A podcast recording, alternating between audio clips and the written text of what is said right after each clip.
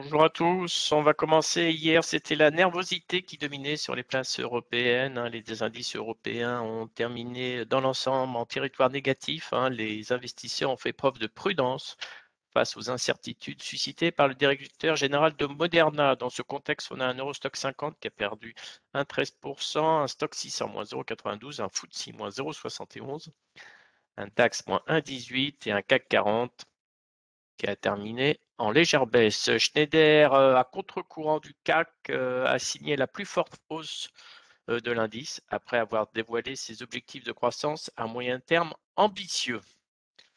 Hier à Wall Street, le S&P 500 et le Nasdaq ont clôturé en baisse, alors que Jérôme Powell s'indiquait qu'une accélération du tapering serait discutée lors de la prochaine réunion de la Fed, malgré les inquiétudes autour de la propagation du nouveau variant.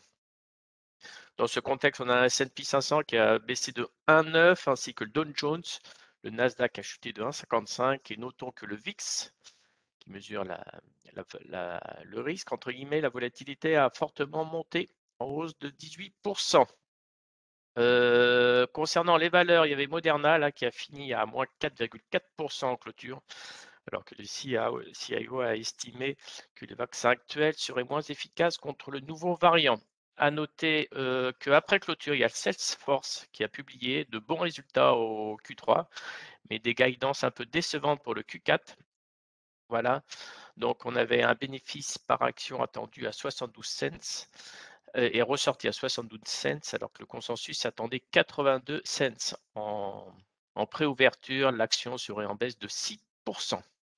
Ce matin en Asie, euh, ben, on est un peu à contre-courant, on est, on est dans le vert. Hein. À Hong Kong, on, gagne 1%, au Japon, plus 0,4% et en Chine, plus 0,05%.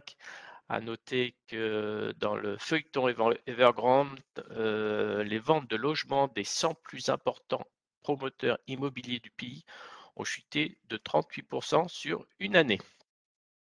Concernant le pétrole, euh, il a lui aussi souffert hein, des craintes du ralentissement économique mondial. On a un WTI qui a continué à chuter de 5,4% et il s'est stabilisé à 66,18 dollars. Du point de vue micro, euh, après clôture, euh, il y a Soitec qui a publié des résultats solides au premier semestre 2002 avec une marge d'EBITDA ajustée en hausse de 650 points de point de base par rapport à l'année précédente. Suite à ces excellents résultats, Soitec a confirmé ses perspectives optimistes pour l'exercice 2022 et prévoit désormais une hausse d'environ 100 points de base de sa marge. Soitec accélère également ses investissements autour du carbure du silicium avec l'acquisition de Novasic. EDF euh, e a annoncé ce matin que 95% des droits ont été exercés en faveur d'un paiement en actions nouvelles de la compte sur dividende 2021.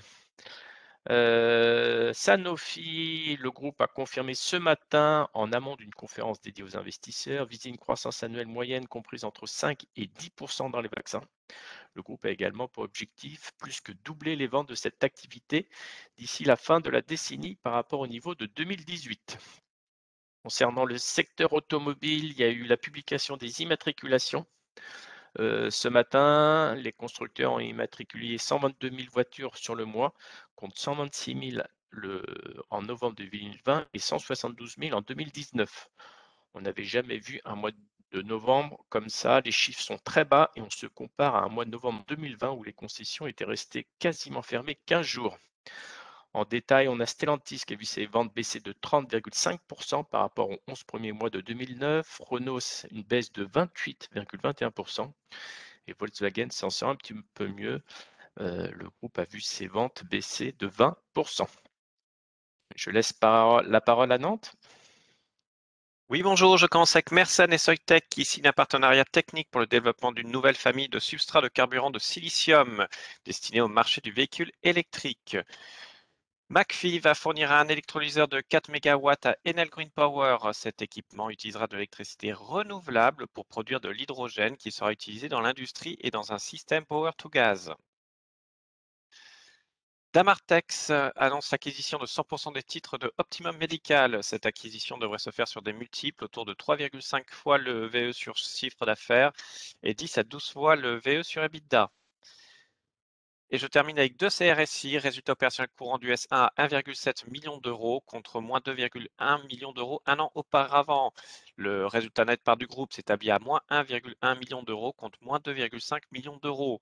Malgré la hausse des investissements, l'amélioration des résultats sur ce S1 est sensiblement plus rapide qu'attendu. Le groupe retrouve ainsi une profitabilité opérationnelle quand le consensus attendait une simple réduction des pertes.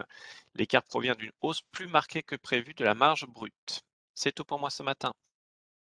Merci, Émeric. Concernant les changements de recommandations sur Worldline, il y a Chevreux qui réduit son objectif à 58 euros. Sur Schneider, après les belles perspectives d'hier, il y a la Générale qui augmente son target à 180, Crédit Suisse augmente à 170 et JP Morgan relève son objectif à 180 également.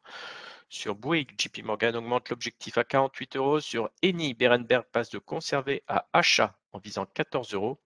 Et enfin, sur Nel, Morgan Stanley passe de surpondéré à pondération en ligne en tablant sur 22 couronnes norvégiennes. Concernant l'agenda du jour, à 14h15, on aura la création d'emplois non agricoles.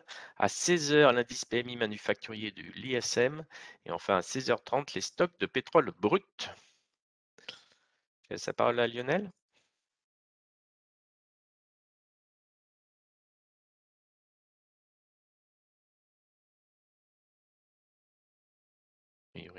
Pas. On va laisser la parole à Thierry pour le, pour le comité.